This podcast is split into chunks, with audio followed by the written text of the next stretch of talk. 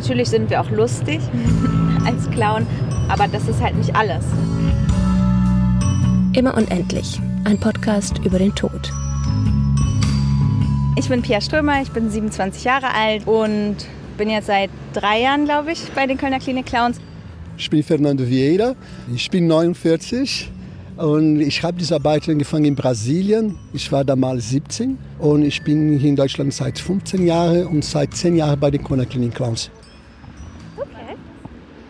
Ich treffe mich mit Pia und Fernando in St. Augustin. Das liegt ein kleines Stück südlich von Köln. Und von hier geht es dann gleich Richtung Norden nach Wuppertal in ein Kinderhospiz. Ich darf Pia und Fernando heute Nachmittag bei ihrer Arbeit begleiten. Aber vielleicht sollte ich besser sagen Pimpi und Hallihallo. Pimpi ist der Herzclown, also mein Kostüm ist auch voll mit Herzen und ich komme quasi aus dem Herzland, wo alle nur mit dem Herzen hören. Mein Clown heißt Hallihallo, weil Hallihallo ist der erste Deutschwort, ich gehört habe und ich habe keine Ahnung, was das bedeutet und ich finde das super cool als Name. Die Hallihallo mag gerne Abenteuer, der ist auch ein bisschen frech und er kennt nicht so viele Regeln. Dafür bin ich immer dabei. okay. Dann darf ich vorne sitzen? Das ist nett, danke. Bis Wuppertal ist es eine knappe Stunde Fahrt. Es ist ein sehr spüler Sommertag. Deswegen läuft die Klimaanlage in Fernandos Auto auch auf Hochtouren. Wir liegen gut in der Zeit, sagt Fernando. Noch. Weißt du denn so ein bisschen, was dich erwarten wird? Also welche Kinder da sein werden? Kennst du die? Da sind immer zwischen acht bis neun Kinder, die da sind. Und sehr verschieden. Gibt es Kinder, die können gut sprechen, gibt es Kinder, die sprechen gar nicht. Fernando spielt einmal im Monat in Wuppertal. Er wird dann immer von einem Kollegen oder einer Kollegin begleitet. Was ich auch nicht wusste, Eltern mit schwerkranken Kindern haben 28 Tage im Jahr Anspruch auf den Besuch in einem Hospiz. Das heißt, die Kinder kommen auch nur mal für eine Woche oder ein Wochenende, einfach um die Eltern auch mal zu entlasten. Wer genau heute also da sein wird, das weiß Fernando natürlich nicht. Aber das ist auch eine Überraschung immer. Das ist immer eine, schöne, eine neue Begegnung. Weil jeder Kind reagiert ein bisschen anders auch. Aber wenn man, wir spielen da eine halbe Stunde und wenn man da schon eine halbe Stunde hast du schon alle Kinder dabei. Das schafft man. Die Interaktion mit den Kindern in einem Hospiz, die unterscheidet sich ein bisschen von der sonstigen Arbeit der Klinik-Clowns. Weil anders als in einem Krankenhaus oder in einem Altenheim, wo die Clowns auch auftreten, reagieren schwer kranke oder schwer behinderte Kinder eben kaum oder gar nicht auf die Clowns. Und was heute noch anders sein wird, ist, dass Pia und Fernando nicht wie sonst von Zimmer zu Zimmer gehen und die Patienten einzeln besuchen, sondern sie treten hier in Wuppertal vor den versammelten Kindern auf. Also es wird so ein bisschen eine Bühnensituation geben. Wir haben jetzt nicht wirklich festgelegt oder so, aber es wird halt eher so sein, dass dann alle auf einmal da sind und das eher so ein, auch eher so einen Aufführungscharakter so ein bisschen hat, aber trotzdem mit der Interaktion mit den Kindern dann quasi. Mal schauen, wer so da ist, mal gucken, was passiert.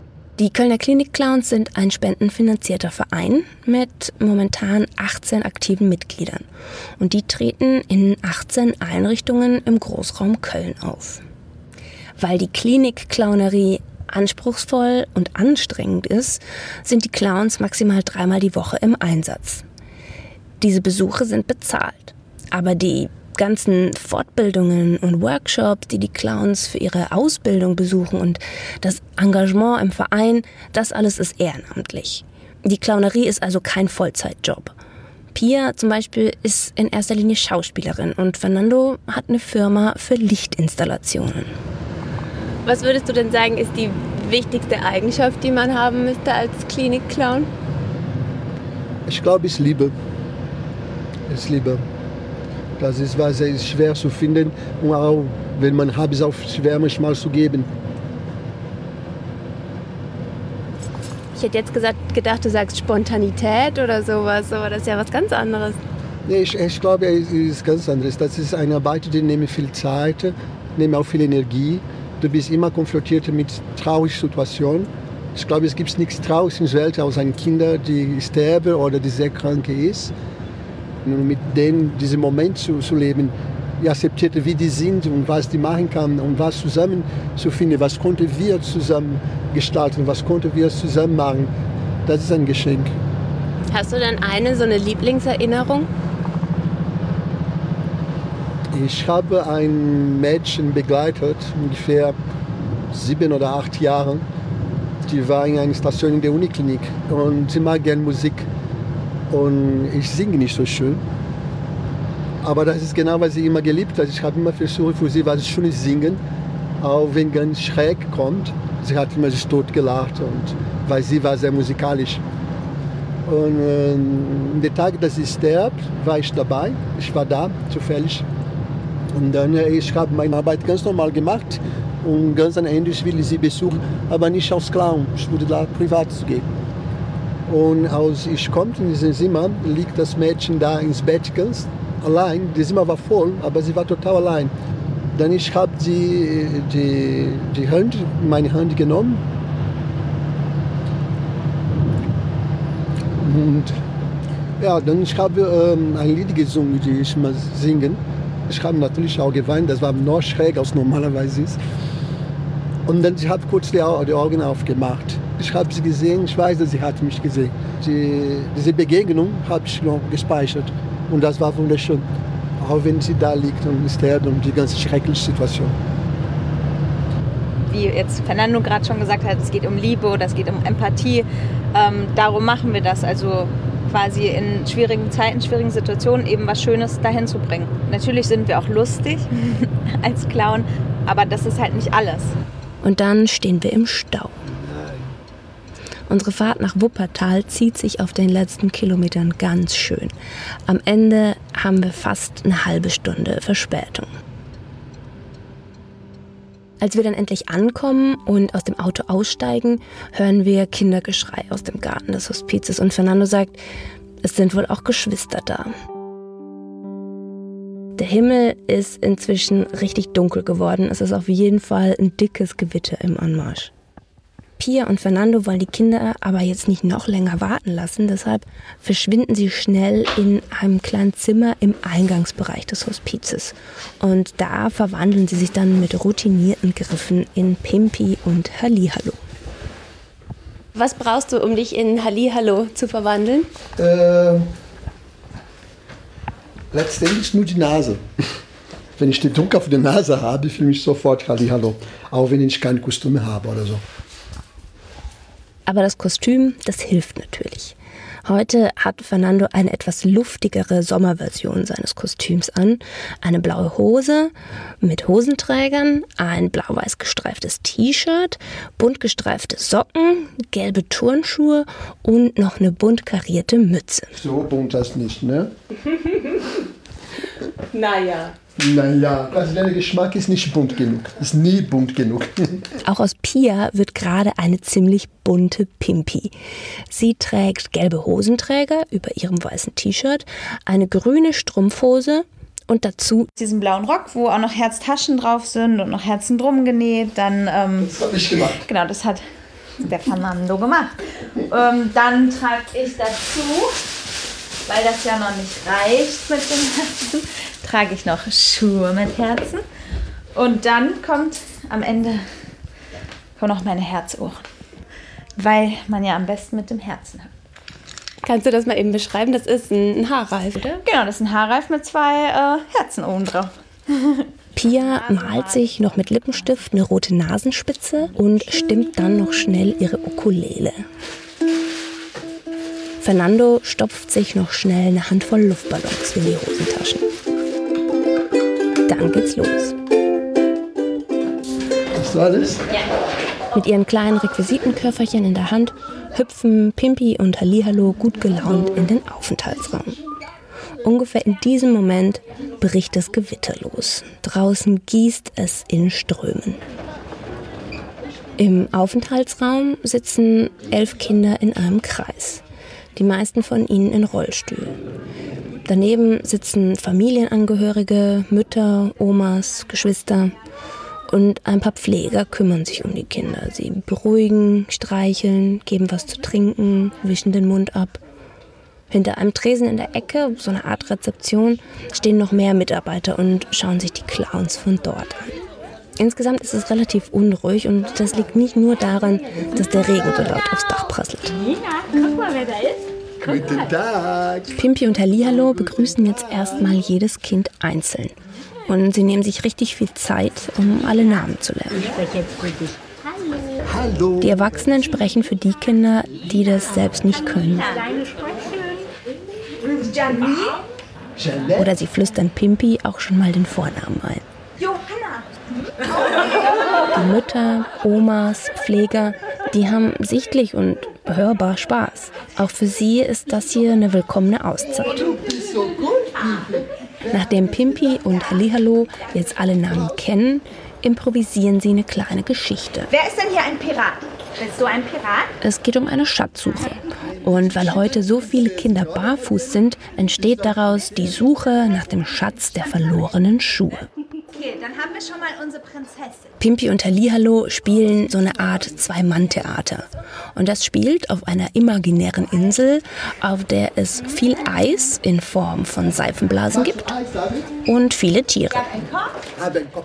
Zum Beispiel ein Wolf, den Hallihallo aus so einem länglichen Luftballon knotet.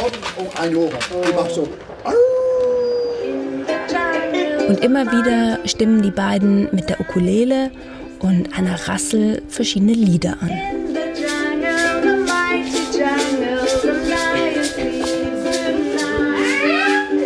Diese Geschichte hat Anfang und Ende, aber irgendwie ist sie eigentlich auch nebensächlich. Sie ist eher einfach eine Möglichkeit für Pimpi und Hallihallo, um den Kontakt zu den Kindern zu suchen. Also sie lassen ihnen zum Beispiel Seifenblasen auf die Haut schweben, setzen ihnen diesen Ballonwolf auf den Schoß oder streicheln auch einfach mal nur über die Arme. Und sie nehmen sich für jedes Kind gleich viel Zeit. Luftballon. Und dann landet er auf, ah, auf dir drauf. Oft kann man nicht genau sagen, was bei den Kindern überhaupt ankommt.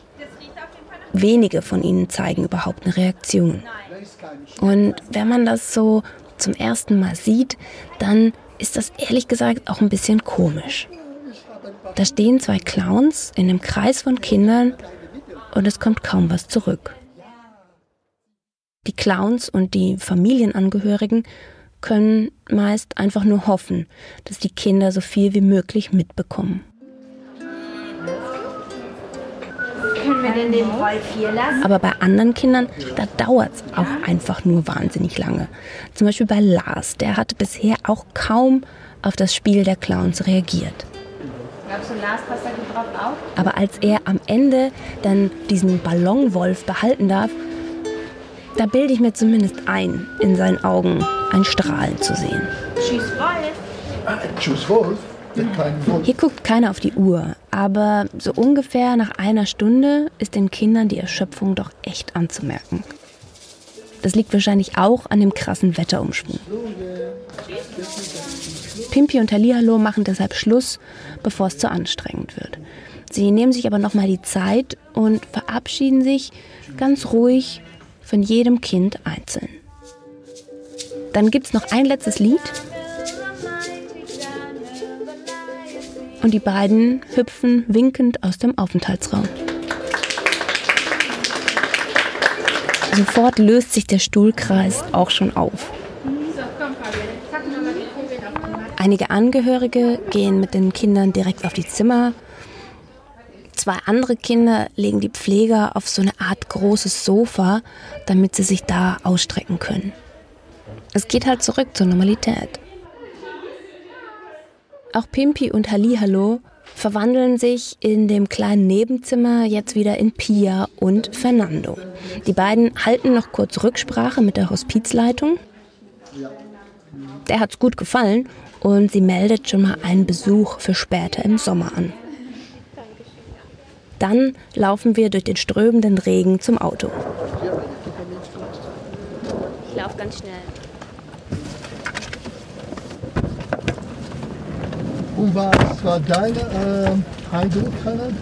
Ich fand es total spannend. Ich fand es sehr ruhig. Ne? Also ihr habt so auch mit jedem Kind Zeit verbracht und es war ruhiger, als ich es mir vorgestellt hätte, aber was natürlich eigentlich im Nachhinein ja auch total logisch ist und sinnvoll ist. Was ich da sagen will, ich ist, fand das sehr spannend. wahrscheinlich habe ich es mir lustiger vorgestellt. Also alberner und vielleicht mit mehr Witzen oder so, keine Ahnung. Schließlich sagt man ja, Lachen ist die beste Medizin. Aber bei der Klinikclownerie geht es nicht nur darum. Es geht um Aufmerksamkeit, es geht um Körperkontakt und auch einfach ums Abschalten. So wie heute eben. Eine Stunde, in der Kinder und Erwachsene an nichts anderes denken müssen, außer an Schatzkisten und Seifenblasen. Auf der Rückfahrt erzählt mir Fernando noch, dass es die Klinikclownerie in Holland sogar auf Rezept gibt. Das heißt, ein Arzt kann einem Patienten den Besuch eines Clowns verschreiben, so wie ein Medikament. Fernando glaubt, das könnte sich irgendwann auch in Deutschland durchsetzen. Und das wäre natürlich großartig. Aber bis dahin finanzieren sich die Klinik-Clowns eben durch Spenden. Und wenn ihr einen kleinen Beitrag dazu schießen möchtet, dann findet ihr alles, was ihr wissen müsst unter kölner-klinikclowns.de. Pimpi, Hallihallo und vor allem viele Kinder würden sich freuen.